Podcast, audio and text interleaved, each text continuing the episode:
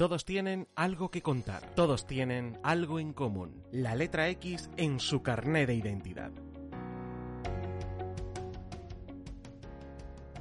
Extremeños y extremeñas que, con Alberto Costumero.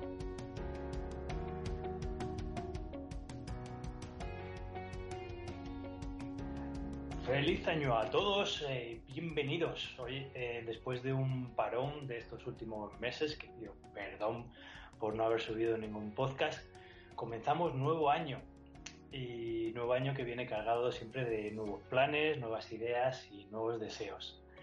Desde aquí, desde el podcast, comenzamos el año pues como un clásico, ¿no? Como hemos hecho en los últimos años, que siempre hablando con el extremeño o la extremeña del año. Así que sacamos aquí el redoble de tambores y la trompeta para, para recibir a Aníbal Martín. Aníbal, feliz año, muchas felicidades. Feliz año, muchas gracias. Encantado de estar por aquí. Extremeño del año. Bueno, la verdad es que no es mejor extremeño que, que tú. Has llevado un año ahí súper fuerte haciendo hincapié en el extremeño y bueno, nos llega de orgullo. La verdad es que es un placerazo. Un año, un año intenso, nada, nada. El placer es mío, la verdad es que, me hizo ilusión. Luego verlo fue como, mira. sí, sí, sí. Porque son muchas horas de trabajo al final, a lo largo de, bueno, cada día, como quien dice. Entonces, bueno, verlo así refleja, pues, pues sí, hace ilusión. Fenomenal y sobre todo que nuestros lectores pues así lo hayan, lo hayan querido y bueno, así en Petit Comité te diré que, ha estado súper igualado, es decir, hasta yo creo que hasta dos o tres días antes, y bueno, había tres que, que estabais ahí, eh, uno más arriba, uno más abajo, pero siempre, siempre los mismos. Ha estado muy reñido, muy reñido. Bueno, desde aquí pues doy las gracias a todos los nominados por haber compartido eh, pues las votaciones y todo eso. Muchísimas gracias. Eh, Aníbal, eh, tú eres uno de, estas personas que con el nuevo año pues se hacen una lista ahí de propósitos y van tachando a lo largo que pasan los meses. No, no, no, yo soy, yo soy un completo caos en mi organización.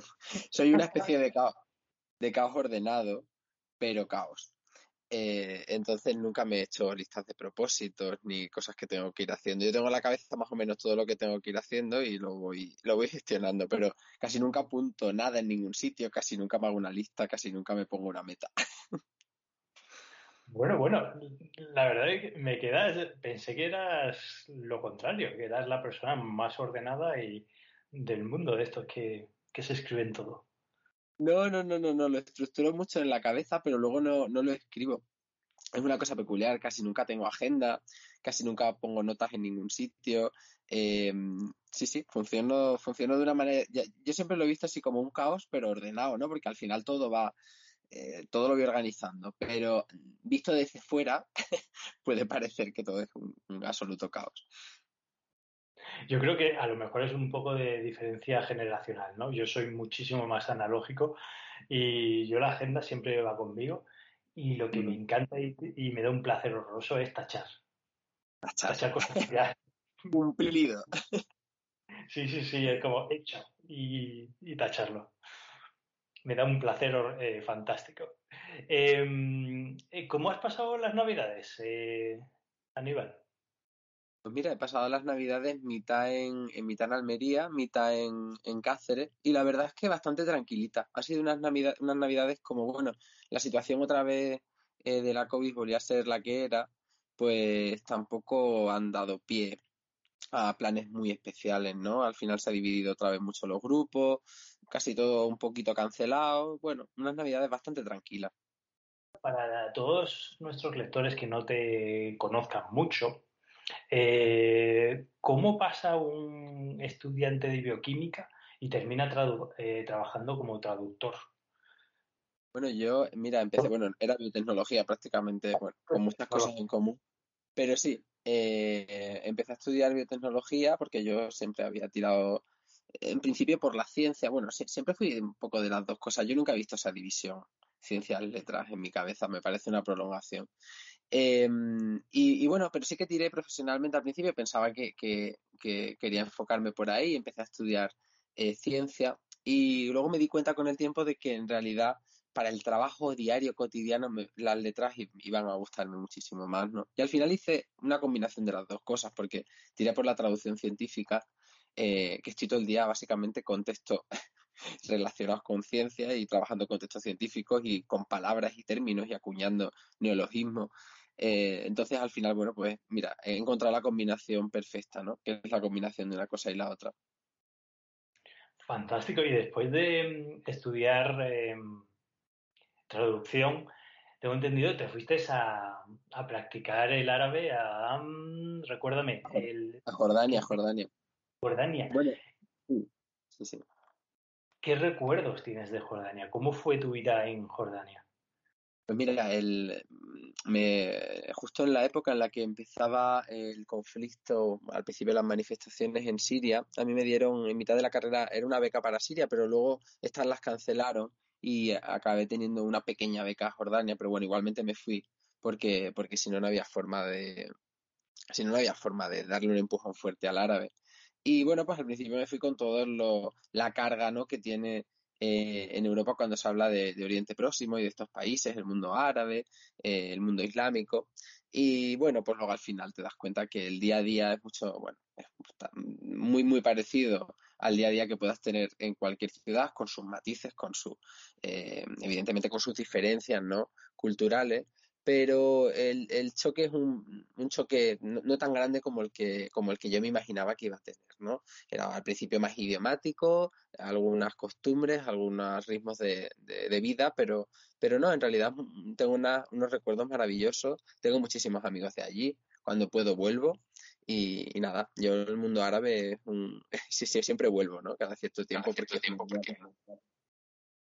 ¿Echabas algo así de menos de la primera vez que vivías en España y te ibas de España? Además del idioma, evidentemente. Eh, pues mira, no te sé decir, porque estaba con la tan tan no sé, abrumado, ¿no? Por la, por la experiencia, tratando de, vivirla al máximo, que tampoco pensaba en lo que me echaba, echaba en falta, hombre, desde luego. Eh, a veces, por ejemplo, en las fiestas, ¿no? Cuando no coinciden y ves a todas las personas eh, de tu país o te hablaban era un día festivo, por ejemplo, yo que sé, Navidades, que sí quedaban el día de Navidad, pero luego en, general las Navidades pues eran una fecha sin pena ni gloria, ¿no? Pues sí que era una cosa peculiar, yo yendo el 31 de, de diciembre a clase. Pero, pero bueno, no, en realidad no, no, había cosas muy concretas, ¿no? Porque al final te vas adaptando a, otro ritmo de vida que te puede gustar más o menos, desde luego, pero, pero no hay cosas concretas. Así que luego, em, eh, bueno, pues conocí, eh, como en toda, en todos los lugares a los que vas, conoces cosas que te gustan más o menos. Y bueno, allá, allá hubo cosas que, que claro, evidentemente no, no me gustaron, como de, como de cualquier lugar. Exactamente. Cada país tiene, tiene sus reglas y todo. Luego, em, claro, eh, fuiste a esa clase un 31 de diciembre, pero me imagino que durante el Ramadán es el auténtico festival allí, ¿no? Cuando pues comienzan las fiestas y, y son los descansos, ¿no? Cuando termina es una de las grandes, es una de las grandes fiestas. Y era muy divertido, la verdad. todo el mundo celebrando, todo el mundo divirtiéndose. Yo recuerdo que, que además estaba allí un, un, amigo y bueno, sé que se quedó alucinado porque estaba todas las coches pitando. Fue muy divertido, sí. E, e, es muy divertido eh, tener experiencias de, de otra, de otras festividades, ¿no? Que no son las tuyas habituales. Mira, tuve la oportunidad también hace dos años de coincidir, estaba en la India con, con el Holi, ¿no? La fiesta de los polvos de colores. Em, que, que, la noche antes, las vísperas, hacen hogueras, bailan alrededor del fuego, al día siguiente, bueno, te echan los polvos en la cara, no te los lanzan así como aquí se hacen las fiestas estas, sino que te los echan como acariciándote. Y, y no sé, es muy bonito, ¿no? Conocer, conocer fiestas de otros lugares. No es una, es una cosa que, que sí, que, que me gusta, especialmente, las fiestas de otro sitio. Soy muy fiestero. Fantástico. Hay que pasárselo bien y disfrutar. ¿eh? Em, luego te metiste en el mundo de la traducción. Em, cuéntanos un poco, Aníbal, em, en este mundo el de la traducción se vive, a ver, con la misma dificultad que, hay ahora mismo con, en otros trabajos de nuestra generación, quiero decir. Eh, horarios muy largos, sueldos muy bajos, condiciones que no son tan buenas. Pues sí, mira, la, bueno, la, no, es un sector que no, no, se escapa de la precariedad ¿no? que, que llega a otros sectores. Eh, uno de los grandes problemas, yo diría, de la, del mundo de la traducción es que son grandes agencias de traducción las que lo controlan, que hacen de intermediaria y eh, al final acaban fijando directa o indirectamente los precios, con lo cual la mayoría de los traductores trabajan de forma autónoma, la mayoría tienen eh, contratos autónomos, muchos de falsos autónomos, eh, evidentemente jornadas muy largas porque tienen que traducir muchísimo para facturar, fines de semana, con todo lo que eso conlleva. O sea que sí, es un mundo bastante precario. Yo he tenido la suerte de que desde el principio empecé a trabajar como traductor interno dentro de una empresa que no es lo más habitual en el mundo de la traducción, ya te digo que suelen ser autónomos. Entonces, bueno, he tenido esa suerte de irme desarrollando eh, profesionalmente de una manera un poquito menos, menos precaria y, bueno, eh, pero, pero soy muy consciente de, cuál es el, mundo del sector de la traducción y las condiciones, siempre negociando tarifas a la baja y bueno, y al final la sensación está de si no lo haces tú ya lo hará alguien, ¿no? Eh, ¿Qué idiomas son los más valorados en el mundo de la traducción? Pues bueno, eh, los que más se pagan son los más raros, como, como en todo, ¿no? Como es mercado, pues al final eh, los idiomas para los que hay menos traductores son los que suelen eh, poner unas tarifas más altas. Y eso también es relativo porque depende del país en el que te encuentres. Pues si estás en un país muy lejano de otro, va a haber menos traductores de ese idioma o vas a encontrar menos. entonces, al final, pues sí, los que más acaban pagando muchas veces son los más los más extraños o los que tienen un menor número de hablantes, porque, o los de países que tienen una alta calidad de vida, entonces, por ejemplo, el norte de Europa, entonces los traductores al final pues van a querer unas tarifas altas, ¿no? Porque ellos las exigen porque la calidad de vida, el, nivel de vida de su país es más alto. Así que bueno, depende un poco de, muchos factores. No, no hay como, no es como absoluto, ¿no? Algo así como un sueco o un, dialecto de algún país de África, ¿no? Algo así. Efectivamente.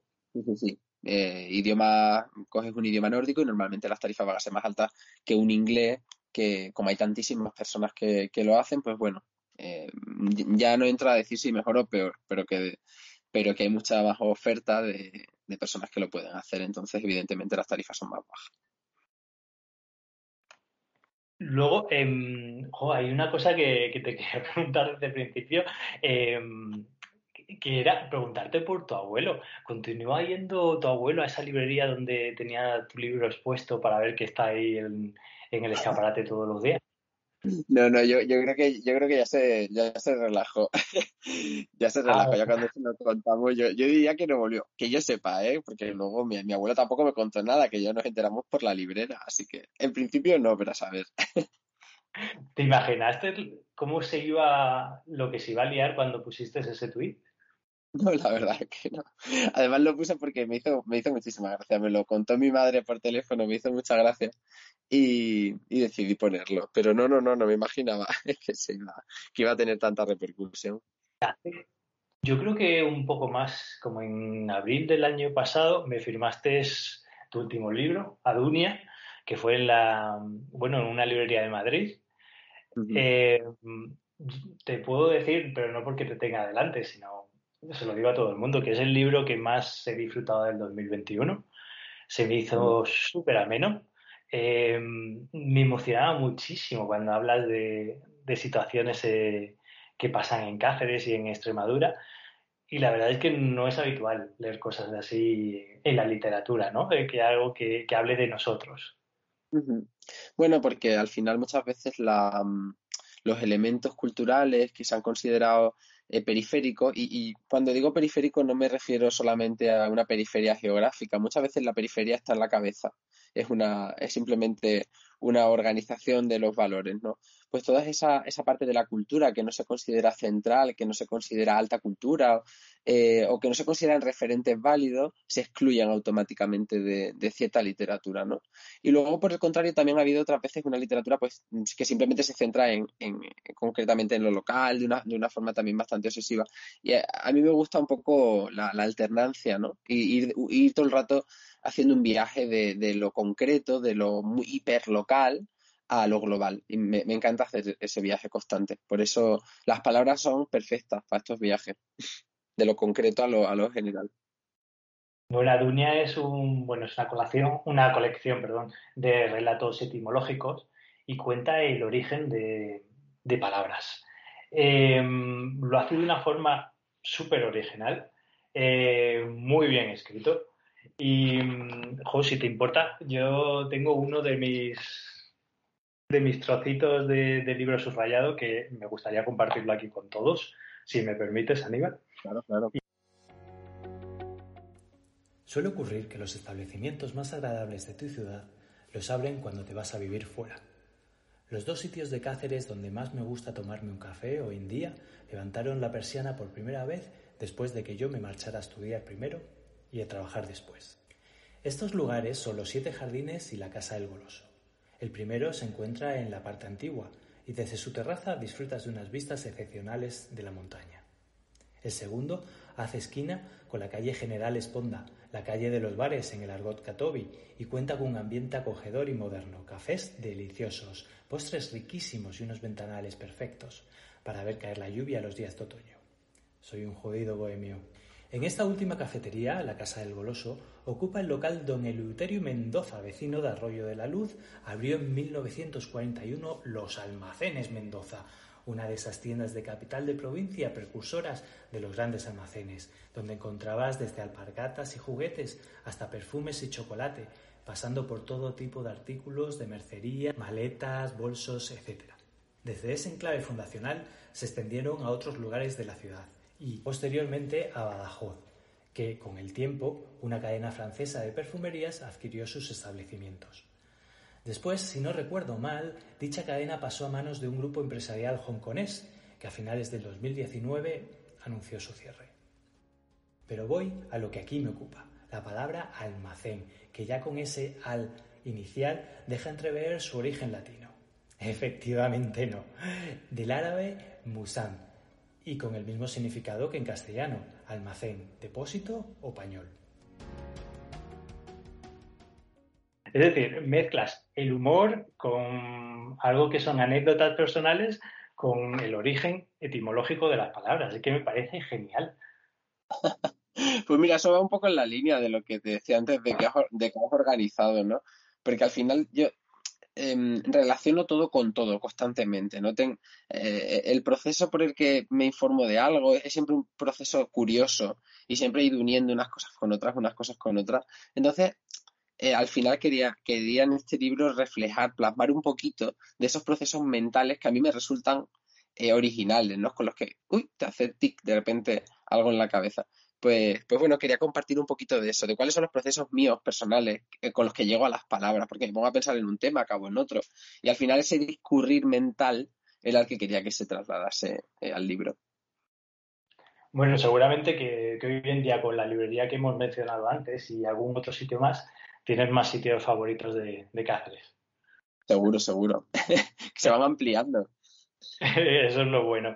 Luego, eh, en Aduña, no, bueno, hay anécdotas también. Hablas del origen de Extremadura, del nombre de Extremadura, perdón, no de la historia, sino del nombre etimológico de Extremadura, que, bueno, pues tiras por el suelo el Extremadori que, se hablaba siempre, ¿no?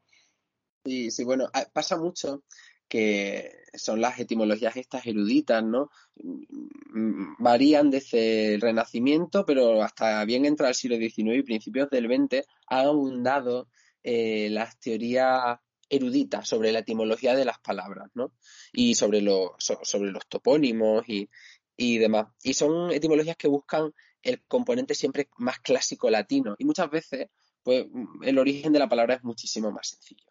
Entonces, el problema es que acuña una etimología de estas y se va perpetuando en el tiempo porque suena, digamos, menos, menos pedestre, ¿no? Que, simplemente que signifique extremo, una forma de decir extremo.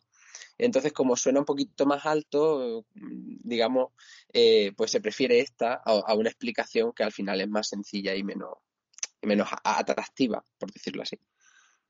Y hablando de atractivo, también hablas eh, en uno de los capítulos de uno de los pueblitos muy cerca de la ciudad de Cáceres, que es Arroyo, Arroyo de la Luz, con el origen, bueno, el primer nombre que tenía esa localidad.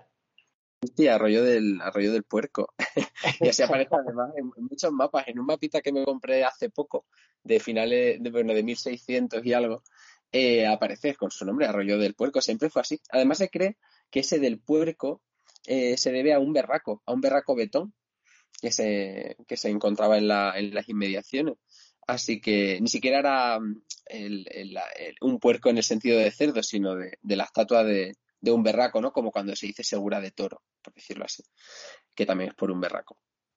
Eh, pero sí, los vecinos decidieron que aquello era ofensivo y que Arroyo de la Luz era más bonito y con eso se quedó y al final, bueno, un caso parecido ocurrió en, Puebla de Obando también, que, que, cambió, que cambió su nombre. Definitivamente, a ver, entre puerco y luz, la verdad es que mm, yo también ahora con los ojos del, del 2022, yo creo que queda mejor la luz. Queda bonito, queda bonito.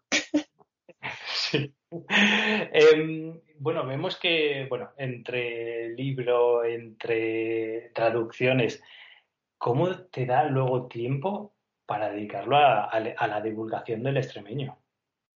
Pues durmiendo poco. Yo soy una persona que, eh, bueno, duermo, siempre he dormido poco pero sí, eso es una de las razones porque eh, después de cenar es cuando suelo ponerme a leer, leer, leer. Porque al final, la, bueno, divulgar el extremeño tiene, tiene un componente alto de, echar mano de mi memoria, de tratar de, de, mi memoria y de la de mi padre y de la de mis familiares, porque les pregunto un montón, ¿no? Y como ya yo les he activado también a ellos el resorte mental de, de cuando habla, dicen una palabra, me digan, ay, mira, acabo de decir esta palabra que significa tal. Pues al final se convierte en, un constante goteo ¿no? de, patrimonio que está en nuestras cabezas, que es lo interesante, pero eso lo complemento con muchísima lectura y, sobre todo con la búsqueda de, material en prensa histórica, que eso sí me lleva bastante tiempo. Bueno, yo sé por redes sociales que, has encontrado unos textos eh, médicos eh, que te fascinan. Hoy por lo menos has, has puesto un par de tweets sobre ello. Sí, sí, hoy ha sido un, texto médico. Bueno, estoy haciendo eso, una, un trabajo de, recopilación. Eh, hace un, pequeño corpus de textos publicados en prensa entre 1900 y 1940, más o menos, y, me sorprendió la cantidad y cantidad y cantidad de textos. Ya no sé cuántos llevaré, pero a lo mejor ciento y pico. Y, sobre todo la cantidad de autores totalmente desconocidos, gente de sus pueblos, un alcalde de aquí, un médico de allá, un, eh, no sé, eh, un cura, un, o sea, hay un montón de personas distintas que, que escriben, que tuvieron esa necesidad, ¿no? De, escribir en extremeño repartidos por toda la geografía, ¿no? Porque hay uno que era desde la granja de Torrehermosa, que ya ves, está en el, creo que sureste de la provincia de Badajoz. Siempre me lío este y este, tengo ahí esa. Está, ¿no? ¿Por Azuaga ¿Eh? puede ser? ¿Por Azuaga? Creo que sí, creo que está lindante con Córdoba, creo, pero bueno, en cualquier caso sí. Eh, muy alejado de la zona, eh, digamos, más eh, donde más ha mantenido el, el Asturleones, ¿no? Pero con muchos elementos también comunes. Luego ya con, con elementos evidentemente más meridionales, más, más, cercanos a, a, los de, a los de Córdoba. Pero bueno, en cualquier caso es que hay muchísimo, muchísimo, muchísimo texto. Y como no dejo de encontrar, pues no paro. y, y, por favor, no pares, no pares. Eh, desde un punto de vista eh, pues eh, vamos a ver. Igual que conservamos el patrimonio eh, eh, físico que tenemos en Extremadura, ¿cómo podemos conservar ese patrimonio de las palabras, del idioma que tenemos en Extremadura? Bueno, pues mm, lo primero, el primer elemento es mm, valorarlo, quitar el estigma de ese patrimonio. Yo creo que es lo esencial. Es hasta que no, no desaparezca eh, los cuatro estigmas, cinco que existen sobre el patrimonio eh, lingüístico es imposible, ¿no? El primero es la, desconsideración. Lo, que se ve parece más importante que lo que no se ve, ¿no? O sea, si ves un puente una iglesia o una muralla, parece más importante que lo que está en la cabeza de las personas. Lo que no nos damos cuenta es que el patrimonio inmaterial está efectivamente en la cabeza de las personas, es decir, en las personas. O sea, cuando hablamos de patrimonio eh, inmaterial hablamos de personas, no hablamos de objetos. Entonces, me resulta incluso más importante. Y dentro del inmaterial, el lingüístico, que es con el que te expresa, me parece esencial, ¿no? Eh, quitarle a las palabras, a los acentos, un estigma, eh, bueno, es, mm, digamos, dignificar a las personas que hablan con ese acento y que utilizan esas palabras, no es una cosa abstracta. Eh, entonces, para mí el primer elemento de todos, de todos, de todo, el primero es quitarle el estigma. Y todavía en Extremadura con eso tenemos mucho que hacer. Entonces ese quizás es el primero. Luego, desde luego, enseñarlo, ¿no? O sea, las personas que hablan los idiomas y las palabras eh, se acaban muriendo, pero si transmiten esas palabras y otras personas las aprenden, pues los idiomas perviven. Y uno se pregunta siempre, ¿no? Porque esta es la, pregunta que se hacen estas personas que aparentan ser muy prácticas, ¿no? Lo que hay que aprender es inglés, qué tontería. Y y el, elemento es que yo, por ejemplo, que, soy una persona que conoce varios idiomas, es que cada, cada, idioma aporta algo, cada idioma aporta, un idioma aporta una visión del mundo, no solamente eh, trasladar una idea, sino también una visión. Cuanto más conocimientos lingüísticos tienes, más herramientas tienes para, para desenvolverte, para resolver problemas. Entonces, yo no entiendo cómo la riqueza eh, se puede despreciar. Es una cosa que no acabo de comprender. Yo creo que algo muy similar pasaba antes en Galicia con el gallego, que las personas que lo hablaban pues estaban un poco menospreciadas, ¿no? Bueno, esto ha pasado con todos los, con todas las variedades, con todos los acentos y con todos los, idiomas, hablas, etcétera, con toda la, parte lingüística, con todas las formas de hablar que no han pertenecido al núcleo sobre el que se asientan, sobre el que se construyen las naciones de los, de los estados modernos, vaya. Entonces, pues bueno, mm, todo lo que queda fuera de eso o se ha considerado cateto o se ha considerado un peligro. Y pues bueno, de, ¿cómo se dice, no? De, esas aguas vienen estos lodos, no sé si es así, pero algo así. ¿Crees, por ejemplo, que en el mundo lingüístico también el pez grande se come al pequeño? Eh, en todos sitios el pez grande se come al pequeño. Ya, lo, lo que no entiendo es por qué no ¿por qué se considera competidores, no? Porque las lenguas se consideran competidoras unas de otras como si las personas no pudiesen aprender dos o como si no fuera positivo aprender dos lenguas o tener más material. Yo creo que hay, una especie de miedo humano, cuñadil y atávico que consiste en eh, el miedo a no entender si me están insultando en otra lengua, ¿no? Una cosa básica y, yo creo que, ese miedo a no entender lo que dicen los otros te sienta mal y, creo que tiene que venir de, una cosa por ahí muy instintiva y muy básica, ¿no? Porque si lo pienso en términos racionales, nunca me lo, nunca me lo explico. Bueno, siempre se ha dicho que el saber no ocupa lugar, entonces. Efectivamente. y además que con otro, con otro, con otras cosas que no sean lenguas estamos muy de acuerdo, o incluso con lenguas de otros países.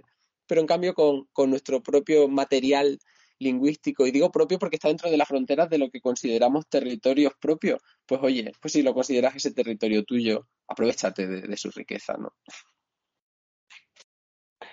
Y luego, eh, ¿qué te parecería hablar eh, en plan de, del gobierno ya autonómico eh, que podría hacer? ¿Crees que para conservar el tesoro lingüístico se podría quedar, se crear un, algún centro o algún museo donde por ejemplo, esos textos que tú tienes acceso, pues podrían, eh, todo el mundo los pudiera ver y, disfrutar.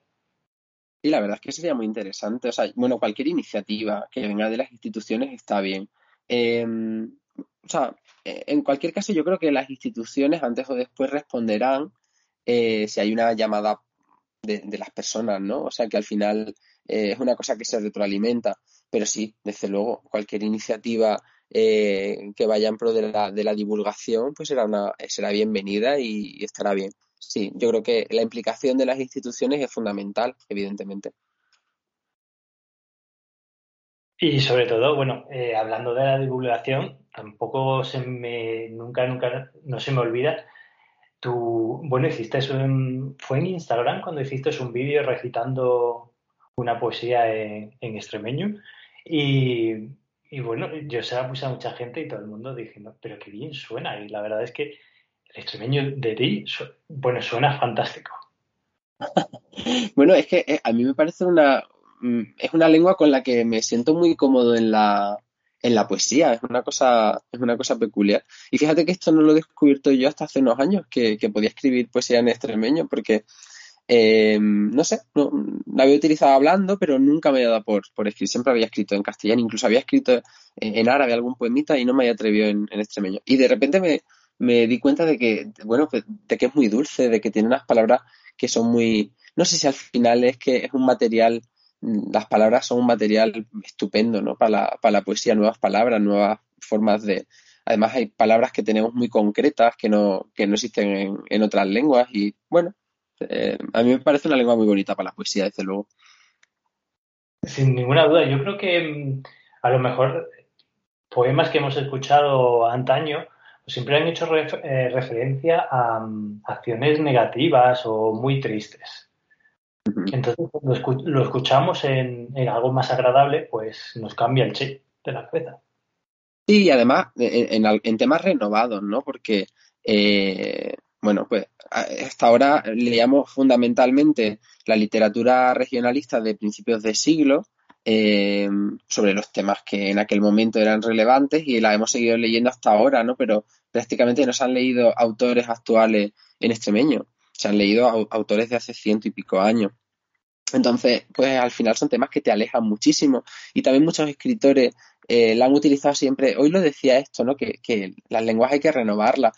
Mm, es muy bonito los labradores y las encinas, y, pero, pero no, no, hay que echar una lengua a un tema concreto, ¿no? Y simplemente dejarla ahí en, en un redil con ese tema y punto. No, no, se puede hablar de todo, de cualquier tema. Y si no existe la palabra, se acuña. Exactamente, sí, por ejemplo, pues... Como, todo, como hacen todos los Exacto. Ahora mismo hablar del embargo, pues, pues se nos queda muy, como muy antiguo, ¿no? Es, sobre todo es que es un tema totalmente triste, ¿no? Eh, la desaparición de, bueno, de su pareja y encima el embargo, ¿no? Pero, pero desde luego muy triste, sí. Y bueno, y también, también tendrían que enseñarnos, que esto, esto mira, me, me, me saca al un tema, que es la, la, pronunciación de esa ortografía. Porque cuando tú ves las S, esto a mí me pasaba desde pequeño, yo veía todas las S leyendo a Gabriel y Galán y, tendría que pronunciarlas como te enseñan en el cole que se pronuncia la S, o incluso algunas H y demás. No sé si a veces escribía con J o con H. Pero, pero claro, te tienen que decir, ¿no? Que todas esas S que escribe, juez, que está escrito con S, pues se aspiran, como las aspiramos, ¿no? Entonces, a mí lo que me pasaba es que yo intentaba de pequeño leer poemas de Gabriel y Galán y me sonaban una cosa rarísima, pero porque lo estaba pronunciando como pronunciaba en clase, pues castellano, en, leyendo un texto. No, no, no entendía bien la ortografía. Muchas veces la no conocer la ortografía te aleja y piensas que, que no, no se corresponde con lo que tú escuchas, ¿no? Y por ejemplo, ahora mismo con la ortografía que hay, las cosas que escribimos con H, pues es una H que se pronuncia. Si escribe Igo con H, Igu, es Igu, ¿no? Pues todas estas cositas son elementos que, hacen que te alejen o, te acerques, que te, alejes o te acerques a una lengua. Oh, qué, interesante. Pues nada, Aníbal, yo estaría toda la tarde aquí hablando contigo y dándole aquí a la lengua, pero bueno, vamos terminando ya. Em, antes hemos hablado que, que, no haces una lista de deseos para este 2022, que lo tienes todo en la cabeza muy bien estructurado, pero mm, ¿cuál es, ¿tienes algún deseo para este, para este mes, hoy, este año, que estés trabajando, que vaya a salir algo tengamos algunas novedades, algo que me puedas contar. Bueno, estoy, estoy escribiendo, estoy escribiendo. Lo que pasa es que se ha juntado también un momento de mi vida de, de, las cosas cotidianas, ¿no? Eh, con toda la mudanza, porque me, bueno, me, mudo de Cataluña a Extremadura. Y, y, bueno, ahora estoy un poco trastocado con los temas cotidianos. Entonces, de, momento no estoy siendo muy exigente conmigo mismo en, digamos, en los temas más bonitos en la literatura porque, porque estoy teniendo poco tiempo. Pero sí, yo no dejo de escribir nunca y estoy escribiendo evidentemente ahora. Y hombre, sí, yo supongo que no, no acabará el año sin que, sin que haya algo por ahí. ya iré, ya iré dando más detallitos. Nos dejas ver que, que cambias Cataluña por Extremadura. Qué, qué buenísima noticia. Sí, sí, sí, de aquí a, un mes ya estaré por, por aquí, por la tierra, así que ando pues en, los temas, en lo concreto, en las mudanzas y en la... Esos dolores de cabeza. Pero mm, tú que, que, vives en una ciudad grande y que vienes a, Extremadura, ¿qué es lo que más te llama la atención cuando vienes de nuevo a la tierra? La tranquilidad la tranquilidad del día a día. Me, me, bueno, yo, yo siempre he sido una persona de, de, tranquilidad. O sea, cuando no quiero tranquilidad la busco, ¿no? Cuando me apetece jarana, busco jarana. Pero, pero en líneas generales, en mi día a día, me apetece una vida más tranquila, eh, no tener que coger el coche para todo, ir andando a todo, a todo sitio, no pensar en medios de transporte como el metro, etcétera. Pues mira, esto a mí me, me, me, da muchísima tranquilidad y repercute directamente en la calidad de vida, en el tiempo que tengo. Se pierde mucho menos tiempo en los desplazamientos, se pierde menos tiempo en todo, eh, la vida es más económica, todo esto, eh, aparte luego ya de tener la naturaleza eh, bueno, pues saliendo de, casa y caminando durante 15 minutos, estás en el campo. Casi prácticamente desde cualquier punto de Cáceres, ¿no? O sea que, en fin, esto, esto sí que lo valoro muchísimo. Y mm, ahora mismo, última pregunta, ya te dejo ir, Aníbal. Si sales a la calle y ves a un turista y te dice, mm, dime un sitio que tenga que ver de Extremadura, ¿qué sitio le recomendarías? qué difícil, qué difícil. Pues mm, voy a ser, voy a, voy a, voy a barrer para casa, ¿no? Porque el, el, mirador de la pregonera, ¿no? En lo alto de, de mi pueblo, en, bueno, e, entre Casares, entre Casares, eh, la Huetri y Majarrobreo, que es la, la presa que hay. Ahí hay un mirador muy bonito que se llama La Pregonera y tiene unas vistas que son de las más, mm, yo creo que de las más impactantes de Extremadura, por lo menos de, vistas naturales. Luego hay muchísimas más. ¿eh? Yo empezaría a hacer una lista aquí que, me siento ya mal de elegir uno, porque, haría una lista inmensa y no acabaríamos en toda la tarde. Pero bueno, esto que lo tengo allí, como quien dice, en la puerta de mi casa del pueblo, pues, pues sí, es un, mirador maravilloso y hay unas vistas espectaculares. Pues con esas vistas eh, nos dejamos, Aníbal, muchísimas gracias. Eh, felicidades de nuevo por ser el extremeño del año, muy merecido y por favor nunca dejes de divulgar el extremeño. Nada, ha sido un placer. Muchas gracias a vosotros. Un saludo. Y a todos vosotros y vosotras, pues nada, nos escuchamos al mes que viene con nuestro extremeño o extremeña aquí. Muchas gracias, hasta siempre.